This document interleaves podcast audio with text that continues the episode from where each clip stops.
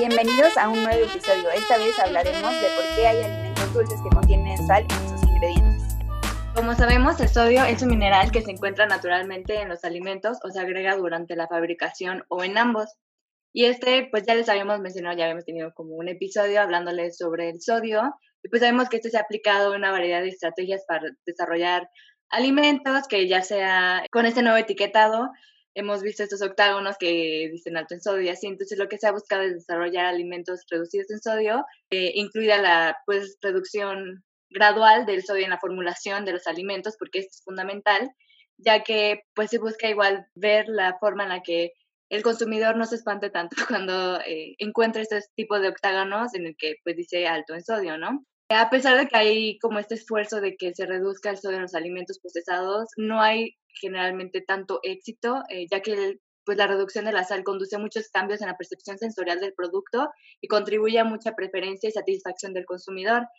Y pues generalmente en la industria de alimentos, donde podemos observar como el, el uso del sodio, pues no solamente es como generalmente lo relacionamos, ¿no? Que sabe a sal, pero también está, por ejemplo, en el pan, en productos de panadería, o sea, este no solo es en cuestión sabor dominante, que es lo que les comentaba, sino que también es responsable de generar este, alguna dulzura o enmascarar la amargura de pues, algunos sabores que no sean tan agradables hacia el consumidor, o también darle esta proporción de textura y apariencia al alimento, ¿no? Que hoy en día vemos.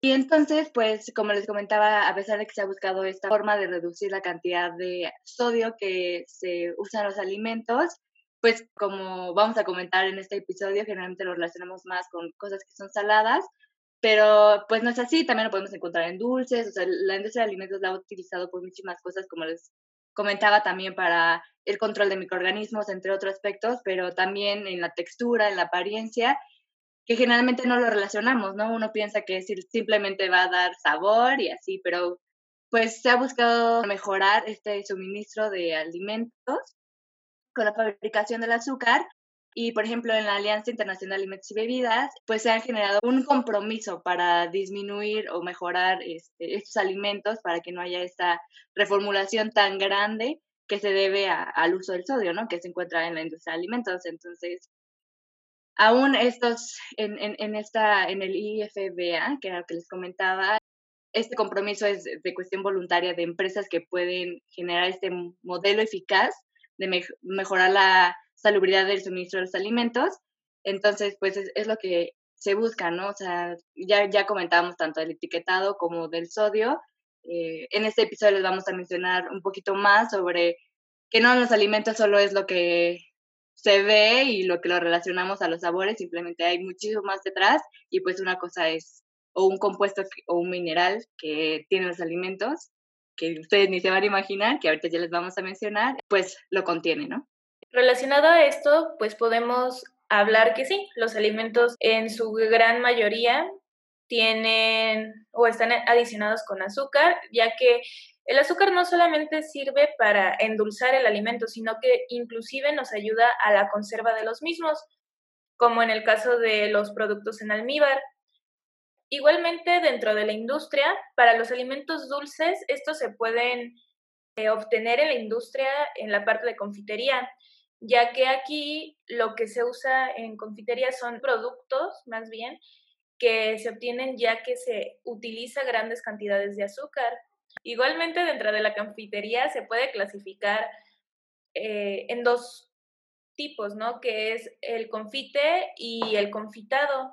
El confite es eh, aquellos alimentos, pues, que son dulces por sí eh, mismos al momento de ser ya formulados, como es las pastillas de goma, el chocolate, el caramelo duro.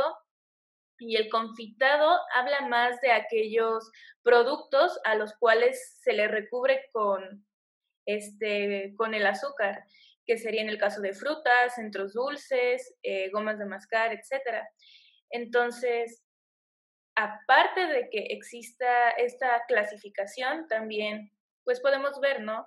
Que dentro de la panadería, la industria de los lácteos, entre otras más, pues se tiene la utilización del azúcar, por lo cual es muy importante su uso dentro de la industria de los alimentos.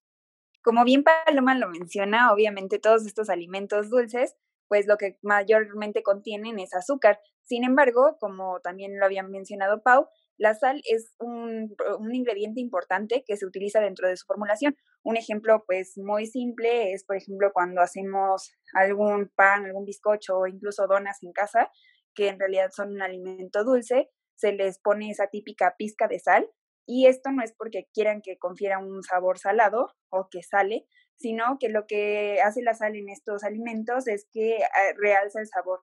Muchas veces también cuando se usan masas que tienen que ser amasadas, también ayuda para la elasticidad de la masa. Entonces, todos estos ingredientes obviamente tienen una función en específico dentro del alimento en sí. Y bueno, algo importante que me gustaría mencionar es que muchos alimentos que encontramos en la industria, en el supermercado o que comúnmente tenemos en casa, en sus ingredientes contienen sal y pues son dulces. Entonces, todos estos ingredientes obviamente son para conferirle alguna propiedad o resaltar los sabores o algo en específico. Sin embargo, no significa que estos productos quieren, quieran que sean salados sino que son dulces, pero realzan el sabor o, eh, como bien lo mencionamos, le da alguna característica que ayuda a la estructura eh, y quizá también en el color o los acabados de, de estos, ¿no? Entonces, algo importante de, de saber es que si nosotros, por ejemplo, tenemos algún problema con la sal, como hemos mencionado anteriormente, es importante siempre leer las etiquetas y no hay que llevarnos esa idea de decir, bueno, entonces voy a dejar de consumir alimentos salados porque necesito eh, bajarle al sodio y voy a empezar a consumir, no sé, pan dulce, donas, etcétera, porque hay que saber que todos esos también contienen sal. Y un poco relacionado con el nuevo etiquetado, eh, pues me gustaría hacer énfasis que obviamente estos alimentos no van a tener un octágono en donde diga que tienen exceso en sal. Sin embargo, sí sabemos que estos alimentos van a contenerlo en su formulación porque así se necesita. No sé si ustedes chicas han visto que quizá algún pan dulce o unas donas que van al supermercado en sus ingredientes contienen sal. Sí, sí lo he visto y pues precisamente la sal lo que hace es potenciar este sabor dulce en los alimentos. Entonces, obviamente, eh, aunque no lo sepamos, sí va a estar presente en muchos alimentos dulces como los productos de confitería y pues es importante pues darnos cuenta, ¿no? De que hay muchos eh, nutrimentos que están dentro de los alimentos y que a veces no vemos en qué cantidades están.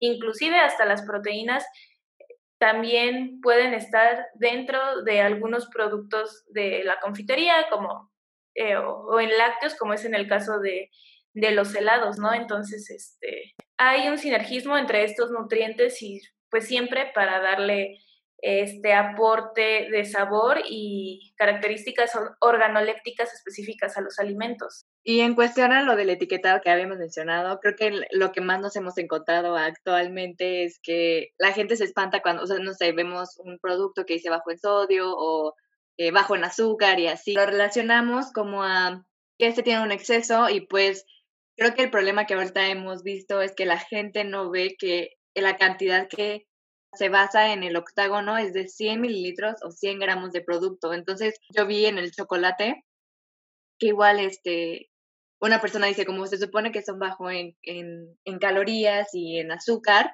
pero pues tiene el octágono, ¿no? Entonces es relacionar más bien las, las porciones en las que se está poniendo, o sea, igual, o sea, como que no sé si ustedes lo han relacionado, como vemos que igual un producto que nosotros lo, lo consumimos no sabe dulce, pero tiene el sodio, ¿no? Entonces creo que aquí podría haber una confusión en, en esto, ¿no? O sea, de que por qué si me sabe dulce, tiene sal, ¿no? Entonces, pues es simplemente por lo que ya les hemos comentado eh, en este episodio y pues que ustedes comiencen a relacionar también es que todos los ingredientes o la mayoría de los ingredientes que se ponen en nuestros alimentos es para que sea un complemento y se tenga la calidad de producto final que el consumidor eh, busca, ¿no? Sí, de hecho, cabe mencionar que eso es muy importante de saber, que los alimentos también tienen ciertos ingredientes que también nos van a, beneficiar a nuestra salud.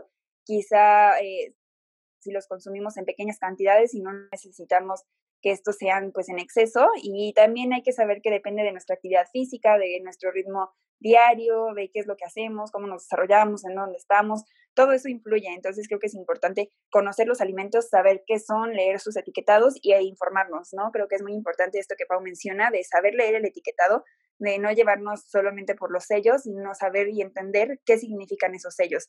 Eso es como lo más importante que, que hemos notado. Entonces sí, hay que checar siempre los ingredientes y saber que si nosotros necesitamos tener una dieta sin sodio, eh, pues no, no irnos solo por los alimentos dulces, sino leerlos y saber que esos alimentos pueden contener sal en sus ingredientes. También este, retomando un poco esto, entre lo que es la adición de sal y azúcar, en el caso de la confitería, obviamente sí, el alimento, bueno, este producto es dulce, ¿no?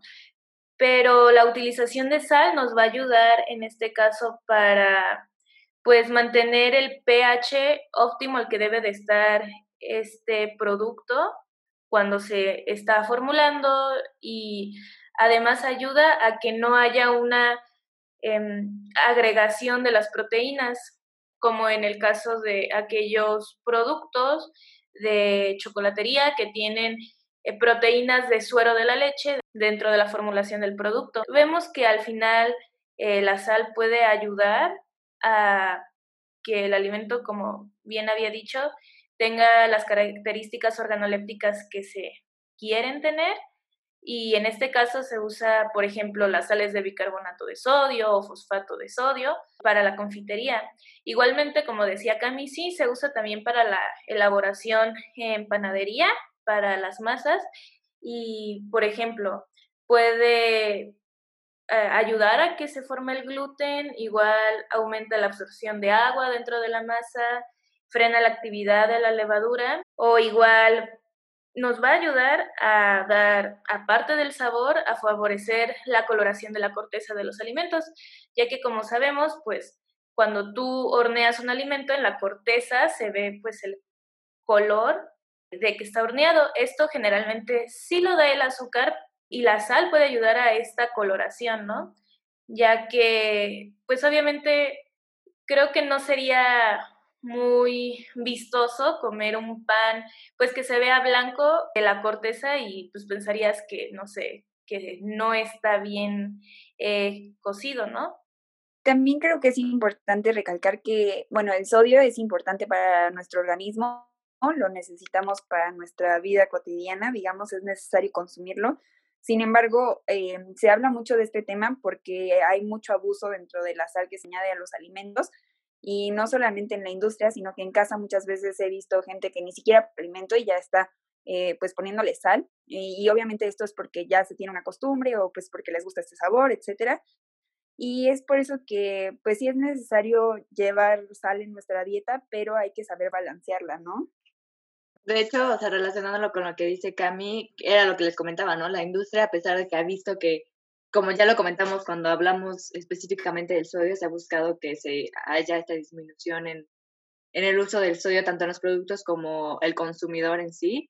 Y, y, es eso, ¿no? O sea, como ver la porción que nosotros estamos consumiendo, porque bien les hemos mencionado, no es malo comerte un dulce, no es malo eh, tomarte un refresco o así, obviamente todo es con medida y si llevamos una dieta balanceada, pues sabremos cómo, cómo hacer estas porciones para que no nos afecten, ¿no? Y estemos consumiendo un exceso ya sea de azúcar o de sodio y pues comience a ser un problema para nuestra salud, porque pues no, no, no es el punto de la industria de alimentos, ¿no? Simplemente es quién no disfruta un chocolate, ¿no? ¿Quién no disfruta un pan? ¿Quién no disfruta eh, muchísimas cosas que tenemos en las tiendas, en Walmart, en en los, super, en los supers o, o en otras tiendas que pues disfrutamos, ¿no? Entonces no siento que no es el hecho de que dejemos de comer, sino simplemente sepamos cómo empezar a comer y cómo empecemos a leer el etiquetado para que tengamos conocimiento de que a pesar de que sea esta como, no sé, revolución de bajar el sodio en los alimentos y el azúcar y todo esto, creo que también es un, una responsabilidad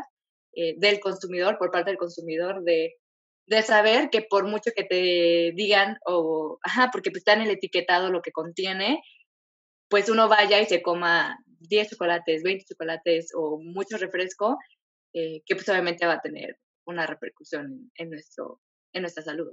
Y bueno, este fue el episodio número 26. Recuerden seguirnos en nuestras redes sociales como La Ciencia del Comer y también pueden escribirnos a nuestro correo como l.cienciadelcomer.gmail.com y seguirnos en Spotify, para poder escuchar más episodios como este. Porque nosotros somos la ciencia del comer.